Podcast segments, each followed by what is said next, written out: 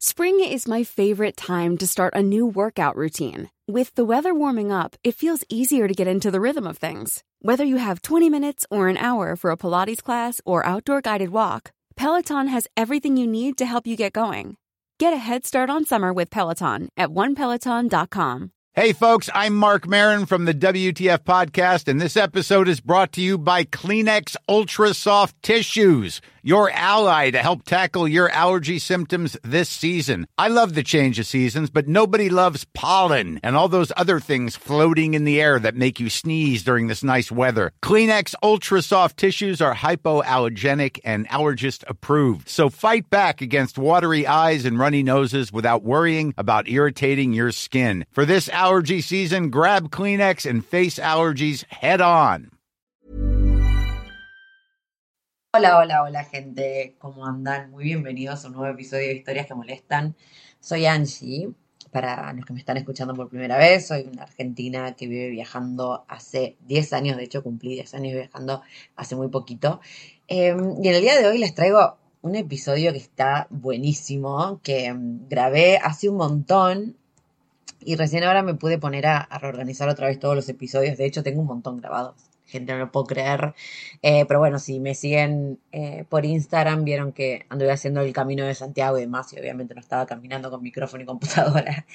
Eh, si no me hubiese muerto, me hubiese tenido que ir a buscar en la mitad del camino, sucumbida ante el peso de la mochila. Así que bueno, acá estoy. Y este episodio lo amo, lo amo. Recién lo tuve que volver a escuchar para, para asegurarme que estaba todo bien. Eh, y es, si bien es uno de los episodios sobre migrar, que en general suelen ser más que nada informativos, la verdad que la piba la amo, chicos. Estamos hablando de Connie, que es una argentina eh, que vive, que está instalada en Barcelona y nos va a hablar justamente de eso. Pero la flaca es, o sea, si no sacan motivación de ahí, yo no sé. O sea, se tira unas frases eh, que son de verdad para poner en un libro porque la flaca la luchó, lo que la luchó para quedarse en Barcelona, gente no tiene nombre. Eh, así que más allá de que aparte es un, esto es un episodio súper informativo, o sea, real que la chica nos tira mil millones de datos súper, súper claves para saber cómo hacer para emigrar, eh, con todo lo que es el tema de trámites y demás. Aparte, eh, es una motivación, de verdad que la piba hace algo que a mí me gusta muchísimo remarcar y que de hecho ella, eh, bueno, en un momento lo nombramos, ¿no? En, en lo que, a lo largo del episodio, que yo siempre cuento que las cosas que se consiguen se consiguen con esfuerzo. O sea, no hay nadie que esté logrando algo que no haya trabajado por ellos. Es muy poca gente. De verdad que es el 1%. Si bien nosotros estamos acostumbrados a ver los logros de las personas, lo que no vemos es el proceso y en general el proceso de alguien que logró algo grande, grande subjetivamente no, lo que puede ser grande para uno puede ser grande para otro, pero bueno, me entienden. Eh, detrás de eso hay muchísimo, muchísimo esfuerzo y Connie es una de esas personas y aparte lo remarca. Pero ella en un momento, cuando empieza a contarme cómo llega a Barcelona y todo lo que hace, en un momento ella dice, la verdad que soy una afortunada. Y la verdad que para mí no es una, o sea, obviamente hay cosas que sí, pero no es una afortunada, o sea, todo lo que tiene se lo merece porque la flaca luchó una banda para conseguirlo, o sea, la flaca no es que llegó a Barcelona, se quedó tirada en un sillón y a ver cómo se, me solucionan todos los trámites, no, la piba y dio mil vueltas, eh, se la recontra rebuscó porque, bueno, les voy a spoilear un poco, la flaca llega a Barcelona tipo el 13 de marzo del 2020, o sea, imagínense, llegó, se confinó toda la mierda, no pudo hacer ningún trámite, igual se quedó y la recontra peleó y hoy está acá súper instalada eh, pero bueno, eso me parece un gran ejemplo real de que todo lo que, lo que queremos, la verdad que en la mayoría del caso depende de nosotros poder conseguirlo y detrás de cada logro hay muchísimo, muchísimo esfuerzo y eso es algo que hay que remarcar, no solo para, para dejar de hatear a la gente, sino también para darnos cuenta de que, de que si movemos un poco las cosas se van acomodando, pero depende muchísimo de cuánta voluntad y cuánto esfuerzo le pongamos nosotros también. Así que nada, me parece un, un episodio que no tiene absolutamente ningún desperdicio. Eh, sí les recomiendo obviamente que lo escuchen si les interesa eh, emigrar o quieren emigrar a Barcelona, que lo escuchen con algo para anotar porque posta la piba se tira todos los datos sabidos y por haber. Eh, ¿Qué más decirles? Bueno, después le voy a poner al tanto un poco de todo lo que anduvo pasando eh, en estos días. Yo, bueno, sigo en España. Eh, tengo libritos acá para quien quiera, eh, me avisa y coordinamos entrega. eh, o coordinamos el envío también. Bueno, esta semana, si están escuchando el podcast en vivo, esta semana es, empezó mi taller contra el auto boicot, un viaje al más acá, que va a ser la última edición, así que si se quieren anotar es now or never, porque nada, es, me estoy auto obligando a mí a hacer otros talleres, crear otros talleres que tengo en mente hace un montón y por hashtag excusas no los hago. Así que dije, bueno, ya, voy a jubilar este taller que me dio muchísimo y sé que, que bueno, por las reviews que tuvo, sé que anduvo ayudando un montón de gente también y estoy súper agradecida de todo lo que me dio. Pero siento que es el momento de, de, seguir un poco más y hacer talleres un poco más especializados. Ahora que, que también soy coach, que me recibí el año pasado y que con todo lo que está pasando este año me olvido a veces. Pero bueno, quiero empezar a hacer un poquito de cosas más eh, especializadas en ese sentido. Así que bueno, los voy a dejar con este episodio que de verdad, gente, sé que les recontra va a ayudar, no solo si quieren emigrar a Barcelona, pero sino también como, como motivacional para emprender un viaje. Así que nada, los dejo, espero que lo disfruten mucho. Cualquier cosa me encuentran en Instagram como arroba titinroundtheworld o en el blog titinroundtheworld.com o por YouTube o por email eh, también titinroundtheworld.com o historias que molestan. Les mando un besote y nos vemos en el próximo episodio. Hola, hola, hola gente, muy bienvenidos a un nuevo episodio de Historias que Molestan. En el día de hoy estamos con otro episodio sobre la temática de emigrar, que fue algo que me estuvieron pidiendo un montón. Eh, así que como fiel lauradora que soy para ustedes, estuve reclutando gente, gracias otra vez a Laurito Otero que nos hicimos juntas una planilla de Excel y fuimos poniendo ciudad, recomendación, ciudad, recomendación. Así que gracias a eso, hoy estoy con nada más y nada menos que Connie, una argentina que está súper instaladísima en Barcelona y se recontracopó a venir a contarnos cómo lo hizo que seguro fue porque tenía un familiar millonario que la metió acá y ella no puso absolutamente ningún esfuerzo de su parte, pero bueno. Hola Connie, ¿cómo estás? Hola Ansi, gracias por invitarme a este espacio. Estoy re contenta de, poder conversar con vos y, nada, poder contar un poco mi historia, que a veces en el Instagram uno la cuenta muy por arriba y como que no se puede desarrollar demasiado. Así que eh, nada, está buenísimo tu podcast, tus historias que, que molestan pero que inspiran un montón. Em, así que nada, gracias por el espacio. No, por favor, sabemos que tenés un montón de data súper interesante o por lo menos eso dijo Laurita, así que vamos a confiar en Laurita Otero, que siempre tiene la posta. Bueno, Connie, yo vamos a empezar que nos cuentes por qué estás en Barcelona, básicamente. ¿Por qué decidiste instalarte en Barcelona? Bueno, cuando conocí Barcelona como turista hace tres años, yo llegué acá en marzo del 2020. Ahora desarrollamos porque ah, justo con la pandemia, muy buen timing. Eh, Conocí Barcelona en el 2019 en un viaje con mi mamá que hicimos las dos solas, que fue un viaje súper especial porque era el primer viaje que hacíamos las dos solas. Eh, y la verdad es que la combinación de Barcelona me encantó por esto de playa, montaña y ciudad. Y de repente también, siendo turista, me di cuenta la cantidad de posibilidades que había. Esto de eh, diversidad de másters, eh, ser una, una ciudad súper cosmopolita y, multilingüe, o sea, multicultural. Te encontrás gente de Europa, de Estados Unidos, de mm, Latinoamérica. Esta idea del intercambio constante, pero con la diversidad de paisajes y esta accesibilidad de un día me quiero ir a la playa, me voy a la playa, un día me quiero ir a la montaña y voy para el otro lado. Em, empecé un poco a investigar y también tenía muchos amigos que estaban o en el mismo proceso o que ya habían venido a Barcelona. Entonces eso hacía las cosas muy poquito, pero las hacía un poquito más fáciles porque era no llegar sola y con o sea, no conociendo a nadie. Eh, en principio yo me había dado un tiempo para probar en Barcelona y si no mi opción B era Madrid. Pero bueno, el COVID cambió un poco las cosas y me quedé un poco atrapada en Barcelona. y la verdad es que Barcelona es espectacular, me enamoró y acá estoy. O sea, vos antes de, de venir acá a Barcelona vivías en Argentina.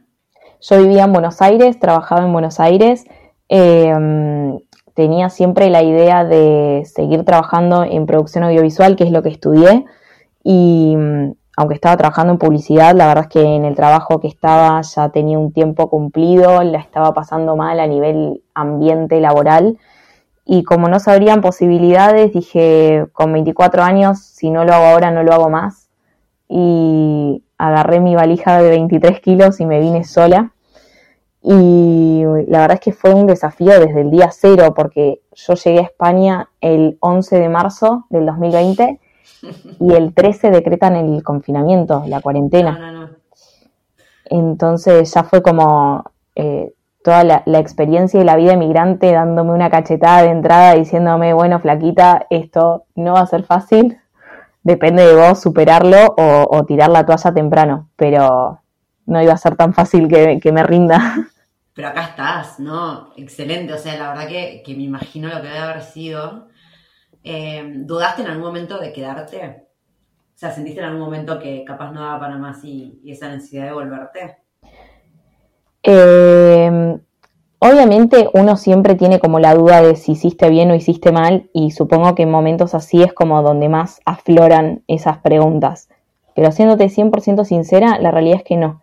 Em, obviamente me hubiera encantado pasar toda la cuarentena con mi familia, yo encima vivía en la casa familiar, o sea, nunca había podido independizarme en Argentina eh, por, bueno, nada, ingresos, trabajo, rutinas, etcétera, y los precios de los alquileres en Buenos Aires.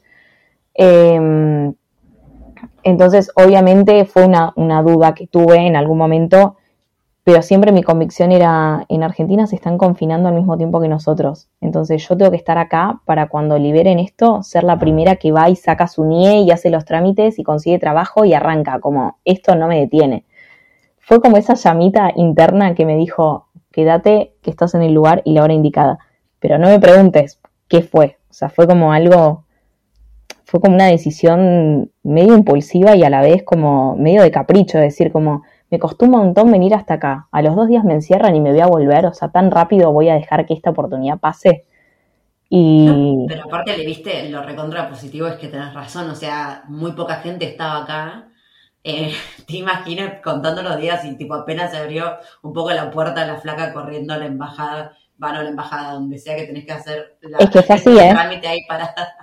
Fue así, seguía, seguía el Twitter de, extranjería, que es, eh, digamos, donde se consiguen los turnos para hacer todos los trámites, y decían como tal día a tal hora se habilitan los turnos, las nuevas citas en la nueva fase de desconfinamiento, de la nueva normalidad, no sé qué, y yo estaba a las 8 de la mañana eh, actualizando con el teléfono y la computadora la página hasta que consiguiera una cita. O sea, a mí nadie me iba a mover de acá, al menos sin intentarlo. Y para mí era re frustrante porque era como, ni siquiera lo intenté, o sea, vino una pandemia mundial que, nos sacó, nos cambió la vida a todos, obviamente, pero era como, ni siquiera me está dejando llegar a intentarlo, era como... ¿Cuánto tiempo fue entre que confinaron acá y pudiste empezar a moverte? Eh, de confinamiento así como duro de encierro fueron dos meses y medio, hasta desde mediados de marzo hasta fines de mayo, más o menos. Em, y yo recién obtuve el NIE, que es el número de identidad extranjero y que te da la residencia y con el que después puedes hacer los trámites para trabajar en blanco y demás, eh, recién a mediados de junio. O sea que yo estuve casi cuatro meses parada. Claro. O sea, vos cuando te viniste para acá ya eh, tenías piso. Sí, que en realidad ni siquiera, o sea, yo estaba parando en alquilando una habitación en el piso de un conocido que tenía una habitación libre, pero que el piso era un desastre. O sea, la habitación no tenía ventanas, el departamento no estaba lo suficientemente equipado, como que todavía era súper difícil y era re precario. Y yo a él le dije, mira, yo llego el 11 de marzo, yo el 31 de marzo estoy afuera porque el primero de abril me mudo a un piso que elija, o sea, a una habitación, pero digo, como que llegaba ahí porque era, bueno, conozco a alguien, pero de repente no fueron 20 días en ese piso, fueron 5 meses hasta que pude conseguir un trabajo, empezar a generar ingresos y poder mudarme con lo que implica una mudanza, digo, eh, depósito, eh, nada, me mudé a otro piso de una habitación con dos chicas, eh, pero los 20 días en ese departamento se hicieron 5 meses y la cuenta bancaria bajando, yo sin trabajo, o sea, la cuenta bancaria bajaba que yo me largaba a llorar y decía, no, resistí, resistí, resistí hasta el último. Y por suerte cuando ya quedaban 500 euros en la cuenta apareció el llamado de trabajo y fue como, bueno, listo, estoy salvada, ¿viste? Como se empiezan a acomodar las fichas. Sí, sí, sí, cuando la rueda empieza a girar es como que se te va acomodando todo, pero boluda, te la bancaste, te la bancaste heavy, es súper valorable. Bueno, también había un momento en el que mi familia y mis amigos me decían como, bueno, ¿hasta cuándo vas a defender la guerrera? ¿Viste? Como tampoco... Pero no, sé, te juro que había algo interno que a mí me decía como, estás donde tenés que estar, bancal hasta el final. Después, obviamente, hoy miro para atrás y digo, yo me había enseguecido con que yo tenía que tener sí o sí un trabajo de lo que yo había estudiado y lo que yo venía trabajando. Después uno va aprendiendo que hay que venir con cierta flexibilidad y cierta cabeza abierta, pero para mí era como, yo ya perdí cuatro meses, yo ahora tengo que entrar a trabajar de algo de lo mío.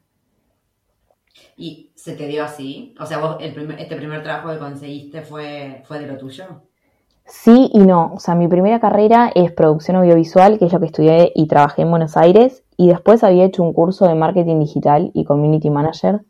Y mi primer trabajo en España fue en eso, en creación de contenido, community manager y demás. Eh, y recién el año pasado, fines del año pasado, o sea, un año y medio después de mi primer trabajo, conseguí trabajo en una agencia de publicidad, que es donde estoy ahora.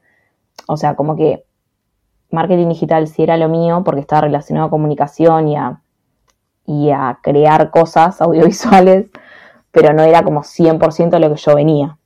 Eh, pero sí, la verdad es que soy una afortunada porque en cuatro meses y con una pandemia en el medio tuve mi residencia, conseguí un trabajo relacionado a lo mío y como que se fueron acomodando las cosas. O sea, eh, ahora que decís mi residencia, ¿tenés pasaporte europeo o tuviste que hacer otro trámite? No, tengo eh, pasaporte italiano por mis abuelos y también, viste, está el mito de el que capaz lo ve de afuera sin tanta información y dice como, ah, bueno, listo, con una ciudadanía, con una ciudadanía europea la tenés hecha. Y la verdad es que no, o sea, hay que demostrar un montón de cosas para, para siendo italiana, acá para, para España yo resido como italiana. Siendo italiana también tuve que, que presentar determinados requisitos y determinados papeles. A mí lo único que me beneficia eh, la ciudadanía europea es que no me pueden echar como turista. Eh, digamos, no tengo un límite de tiempo como turista, pero para trabajar en España, salvo que sea trabajo en negro, eh, necesitas una residencia que requiere determinados papeles y determinados trámites. Claro, o sea, no, es tan fácil como te la pintan, pero bueno, por lo menos es como tenés la base, básicamente. O sea, se puede, se puede ir para arriba, pero bueno, obviamente eh, hay que hacer un montón de cosas. Por eso, igual quería remarcar cuando dijiste, em, soy una afortunada, o sea, yo, por todo lo que me estás contando, en realidad, yo creo que de afortunada no tenés nada, o sea, te rompiste el orto, básicamente, pero por todos lados, o sea, afortunada la pelota. O sea, lo que te sucedió, lo que, lo que buscaste, lo que te tenía que llegar por todo lo que te moviste. Eso está bueno remarcarlo porque a veces la gente piensa eso, que las cosas si a una persona le va bien es porque la tuvo fácil y no, no es así. Si a una persona le va bien es porque probablemente se rompió todo para que las cosas salgan. Eh, obviamente sí, tal cual. el complemento de suerte y que sé yo, capaz de estar en el momento justo en la hora indicada, pero cuanto más te moves, más posibilidades tenés de estar en el momento justo Sin en la hora indicada. Si nunca saliste de tu casa no te va a pasar. Sin dudas. No, bueno, y eso también, viste, a veces las redes sociales como que lo, mm, modifican esa, esa visión como que parece que hay uno solo muestra lo lindo, pero bueno, tampoco voy a subir una foto llorando cuando estoy mal, como que hay una parte que uno resguarda de, privacidad o, esta parte de la historia de todo el camino completo hasta llegar a algo. Em, pero la verdad es que estar acá, acá o en cualquier parte del mundo, digo, emigrando y, luchándola por conseguir una, vida mejor o, cada uno con sus objetivos y como su, su deseo de búsqueda, eh, es re difícil y cada uno tiene su historia y no hay manual para esto. Digo, mi historia es mía y capaz alguien tiene una historia similar, pero no va a ser idéntica. Y a veces es como, bueno, me llegan mensajes o tengo amigos que, que vinieron después que yo y me decían, bueno, pero vos cuando hiciste esto, ¿cómo fue?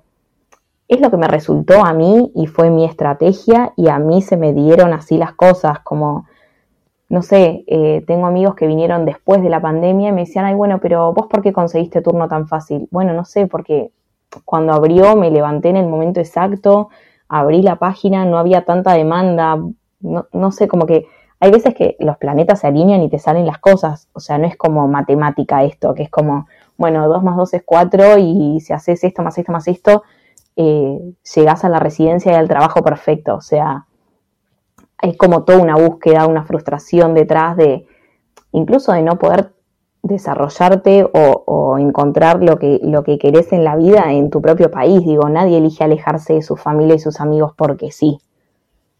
Total.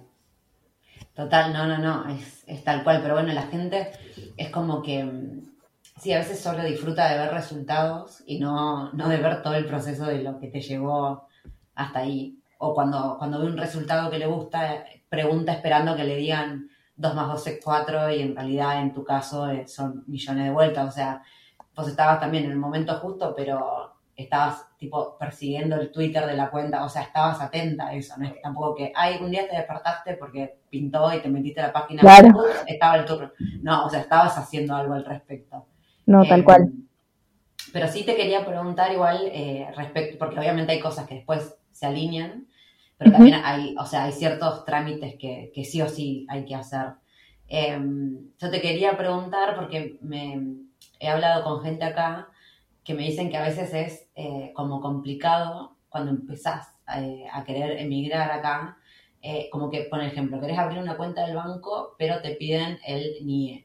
En el NIE te piden como una cuenta de banco o el piso, y en el piso te piden contrato de trabajo, entonces como que estás así como en un limbo. Es un poco el cuento del huevo y la gallina. Exacto. Entonces, ¿cómo, ¿a qué se le debería dar prioridad? Digamos, ¿qué es lo primero que uno tendría que hacer cuando, cuando viene, que se quiere vivir en Barcelona? Bueno, obviamente depende mucho, primero, en qué situación vengas. Digo, no es lo mismo venir con una ciudadanía europea que son unos requisitos y es un camino que eh, venir con un pasaporte extracomunitario. Yo lo que te voy a contar es mi experiencia con pasaporte italiano. Después, obviamente, Laurita y otras miles de cuentas que, ayudan a, dar consejos y cuentan la variedad de trámites y las diferentes posibilidades, tienen un montón de data. Eh, yo cuento mi experiencia porque es lo que sé y porque es lo que fui transitando. Eh, el primer paso en realidad es lograr empadronarse. Empadronarse es como en cualquier parte del mundo, es declarar dónde uno está viviendo. Eso en Barcelona al menos no es tan fácil de conseguir porque muchos pisos compartidos eh, tienen los titulares del contrato tienen una cláusula que dice que no se puede subalquilar. Entonces, es como lo subalquilan porque tienen las habitaciones, porque quieren hacer dinero o porque quieren darle la posibilidad a alguien de que viva ahí, pero legalmente no pueden demostrar que esa persona vive ahí por un tema de contrato. Y a veces simplemente pasa que hay tanta gente empadronada en ese piso que no se puede empadronar a más nadie. Entonces, digamos que el primer paso es encontrar un lugar donde empadronarse. En mi caso, por ejemplo, yo tenía unos conocidos viviendo acá a los que en últimos recursos les dije, che, no consigo quién me empadrone, te puedo pedir si me empadronás y una vez que tengo la residencia, vamos y modificamos el domicilio, damos la baja o buscamos la manera. Me dijeron como, sí, obvio, no hay problema, no sé qué. Bueno, ahí aparecen los ángeles de la guarda de este camino, que es como, bueno, los primeros que, te dan una mano. Eh, obviamente hay los que se dicen caseros que entienden perfecto el proceso de los trámites porque también los tuvieron que hacer, entonces te empadronan sin preguntarte ni, sin algún asterisco o algún requisito. Así que ese sería como el paso número uno. Después, eh, en mi caso, para el NIE como italiana, eh, obviamente encontrar la cita, que uno se obsesiona con que sea en Barcelona ciudad por una cuestión de comodidad. Encontrar turnos en Barcelona ciudad es prácticamente una misión imposible. O sea, es muy difícil porque obviamente es una ciudad gigante con un montón de gente que viene temporalmente o a vivir y la demanda es increíble. Entonces ahí también está como la flexibilidad que hay que tener para, para poder moverte. Por ejemplo, mi comisaría donde yo fui a hacer mi trámite estaba a dos horas en tren. Eh, entonces, de repente era como, bueno, ¿cómo llego a este lugar? ¿Qué tren me tengo que tomar? ¿A qué hora sale?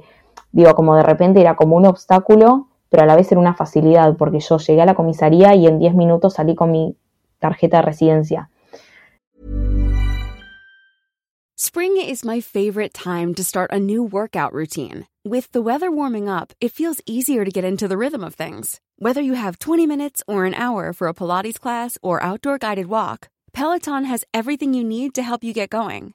Get a head start on summer with Peloton at onepeloton.com. Hey, folks, I'm Mark Marin from the WTF Podcast, and this episode is brought to you by Kleenex Ultra Soft Tissues, your ally to help tackle your allergy symptoms this season. I love the change of seasons, but nobody loves pollen and all those other things floating in the air that make you sneeze during this nice weather. Kleenex Ultra Soft Tissues are hypoallergenic and allergist approved, so fight back against watery eyes and runny noses without worrying about irritating your skin. For this allergy season, grab Kleenex and face allergies head on.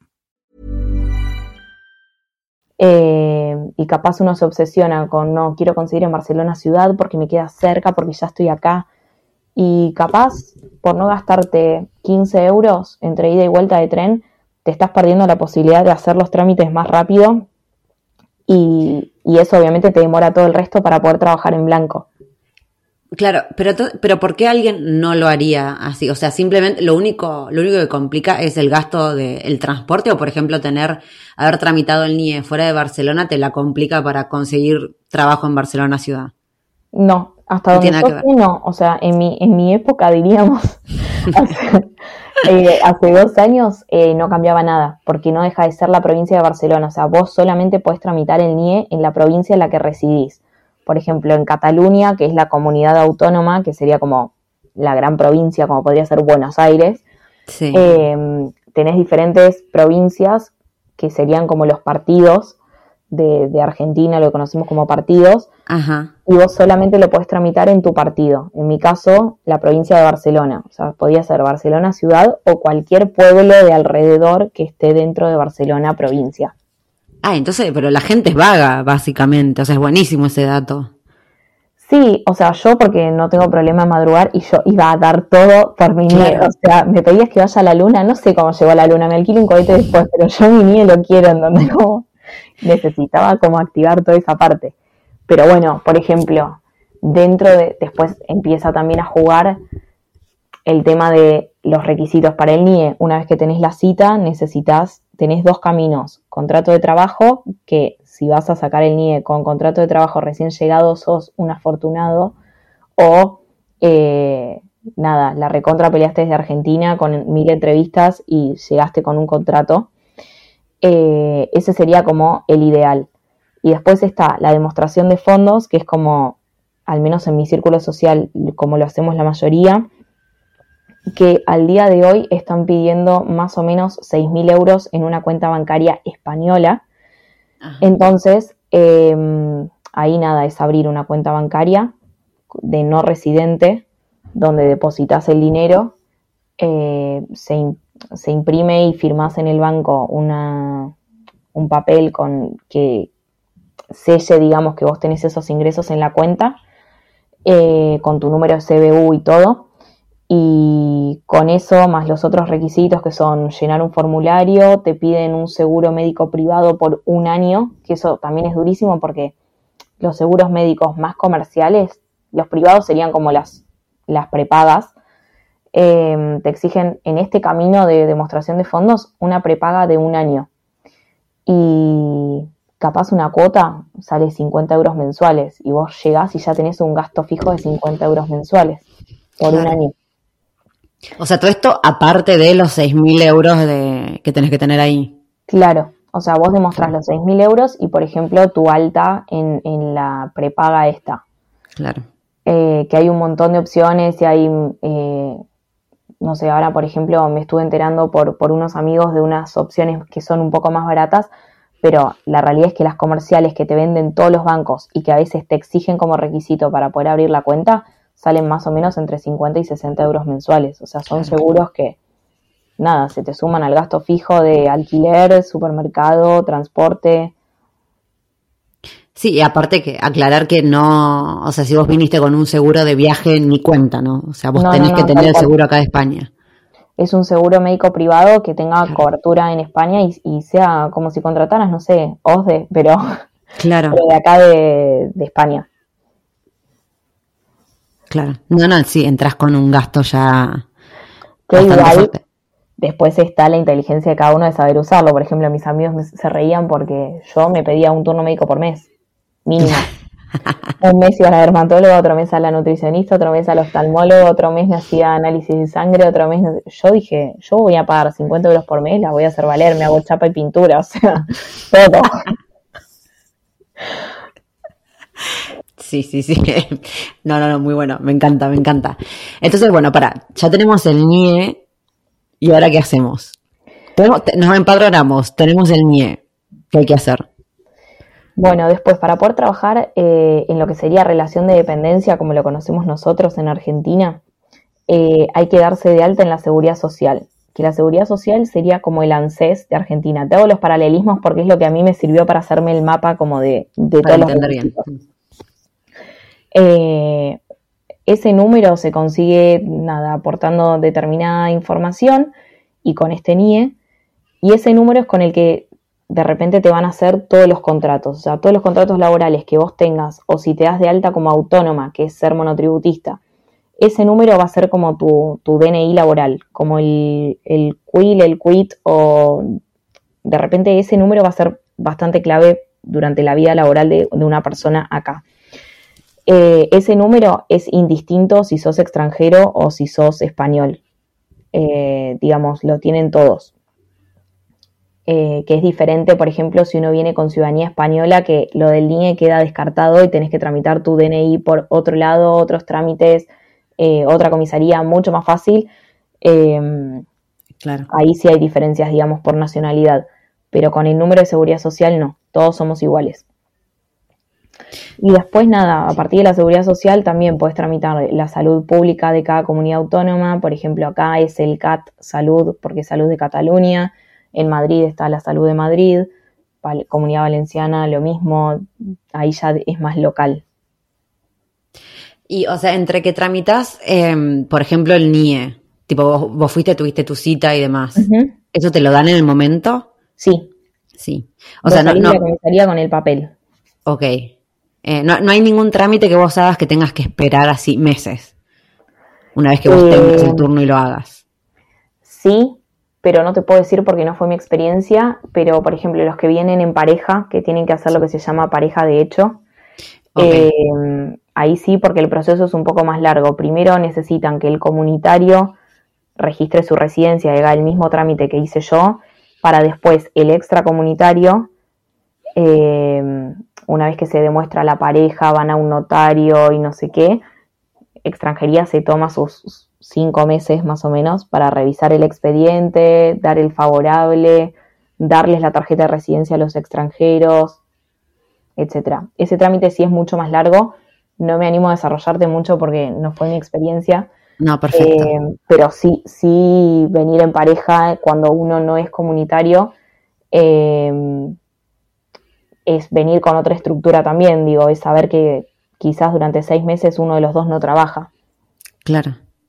A ver, trabajo en negro se puede conseguir, no es lo recomendable obviamente, más cuando estás en una situación irregular, pero capaz que eso, por seis meses no- uno de los dos no genera ingresos. Claro. No, no, igual está buenísimo saberlo. Eh, pero, por ejemplo, suponete que vos venís eh, y querés tramitar el NIE, eh, y bueno, o sea, incluso sin queriéndote mover a otro, otro pueblo y demás, no hay turnos y ponele, te dan un turno de acá a un mes. Eh, ¿Te dan alguna constancia o algo y vos podés empezar a buscar trabajo mostrando que tipo tengo el, tengo el turno, nada más que todavía falta un mes o ni siquiera es como ni te toman? En realidad depende mucho de cada empresa. Tengo una amiga, por ejemplo, que la esperaron a que ella tuviera el NIE, o sea, le hicieron todos los papeles, le hicieron la capacitación y demás, mientras ella esperaba el día del NIE, porque ya tenía el turno, pero no, no sé si es lo habitual.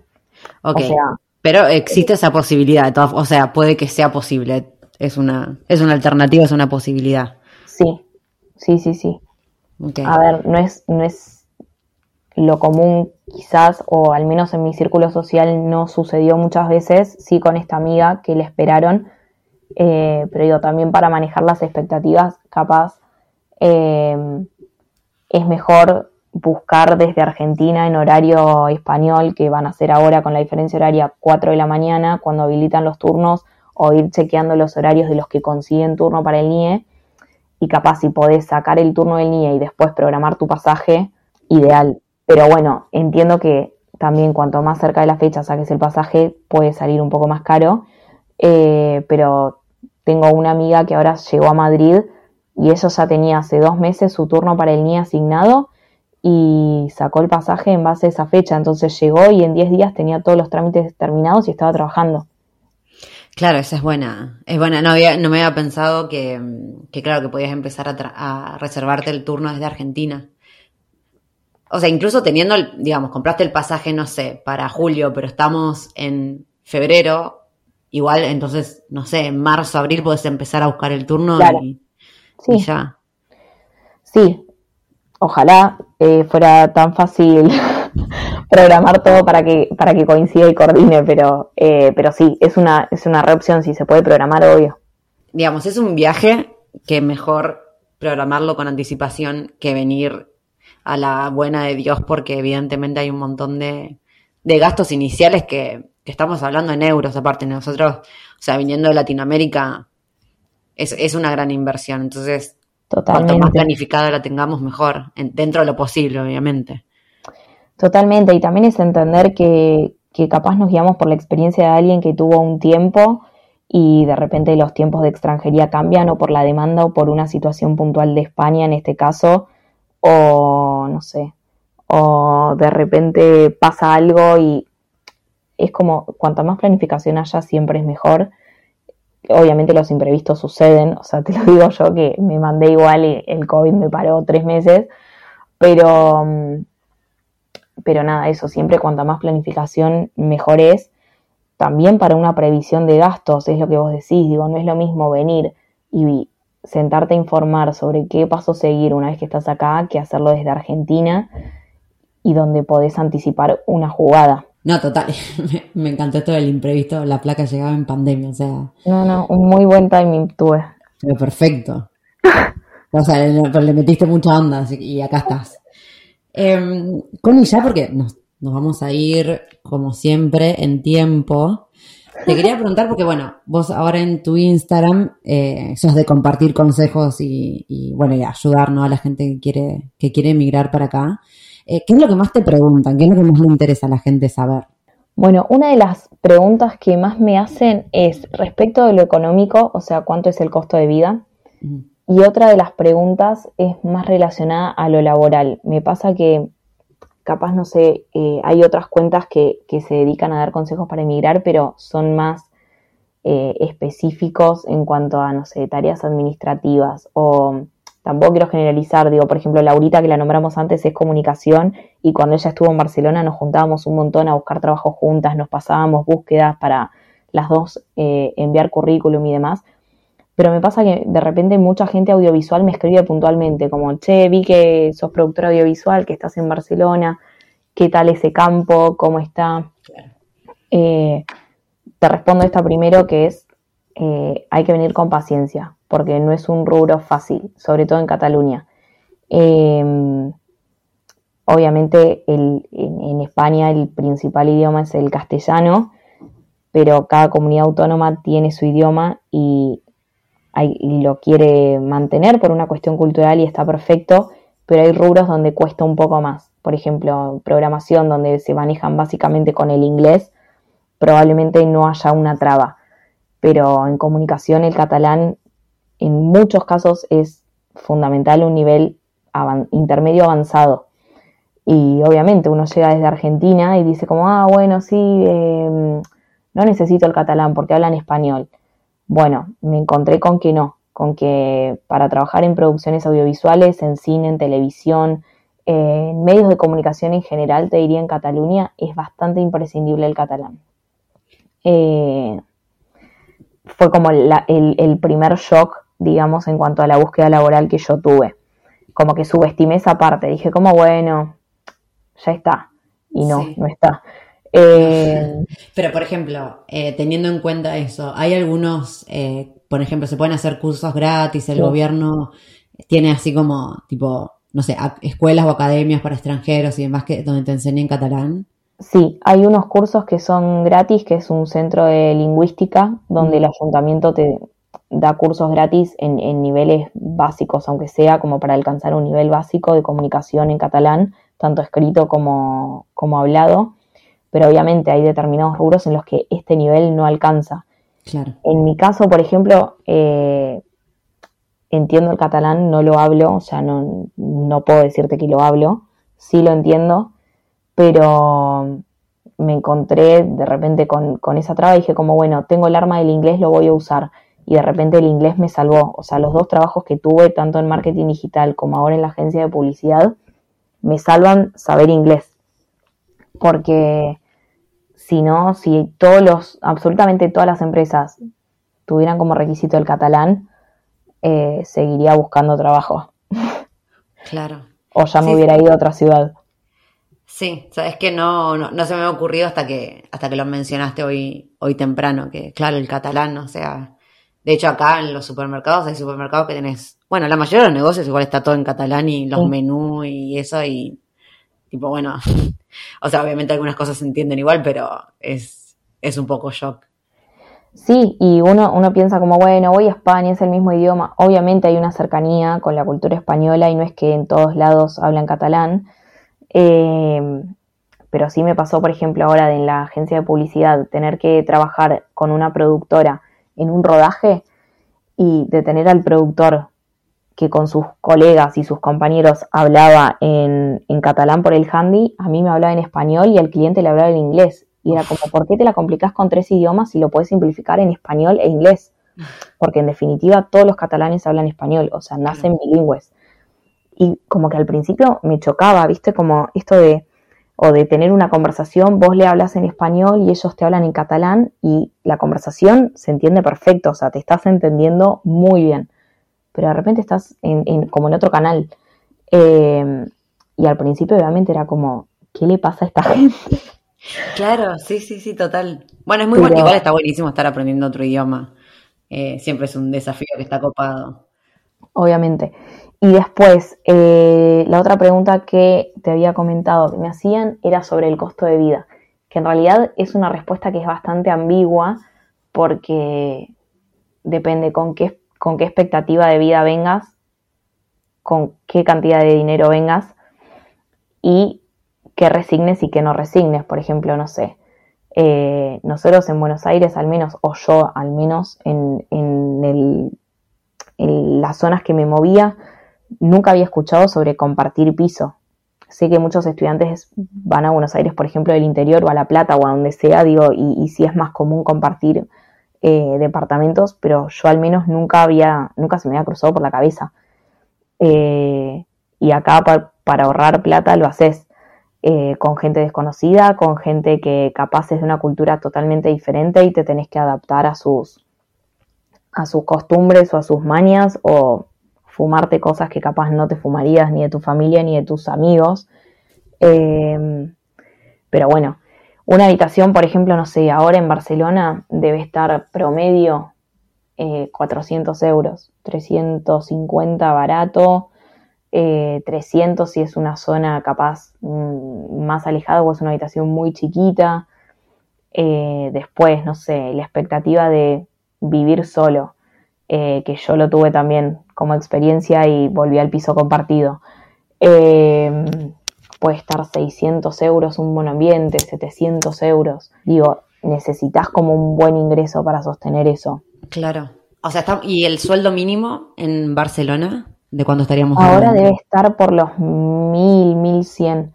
Claro. Eh, pero un sueldo promedio, por ejemplo, serán 1.300 euros, mm, más o menos. Eh, como que a partir de 1.500 eh, es, un, es un, buen, un buen sueldo. Pero bueno, Barcelona es la ciudad más cara de España. Digo, no sé, te vas a Valencia y capaz por lo que en Barcelona conseguís una habitación grande, en Valencia te alquilas un piso entero. O mm, ni hablar el sur y, y la zona de Andalucía, por ejemplo. Eh, no sé, Pero igual tal vez los sueldos sean más, bajos también. Claro, el, todo el costo de vida es más barato. Eh, y después supermercado tenés de todo, eh, desde las cadenas que venden solo marcas propias, como es Mercadona, que es de las cadenas más populares acá, que tienen su marca propia y está muy bien y es muy accesible.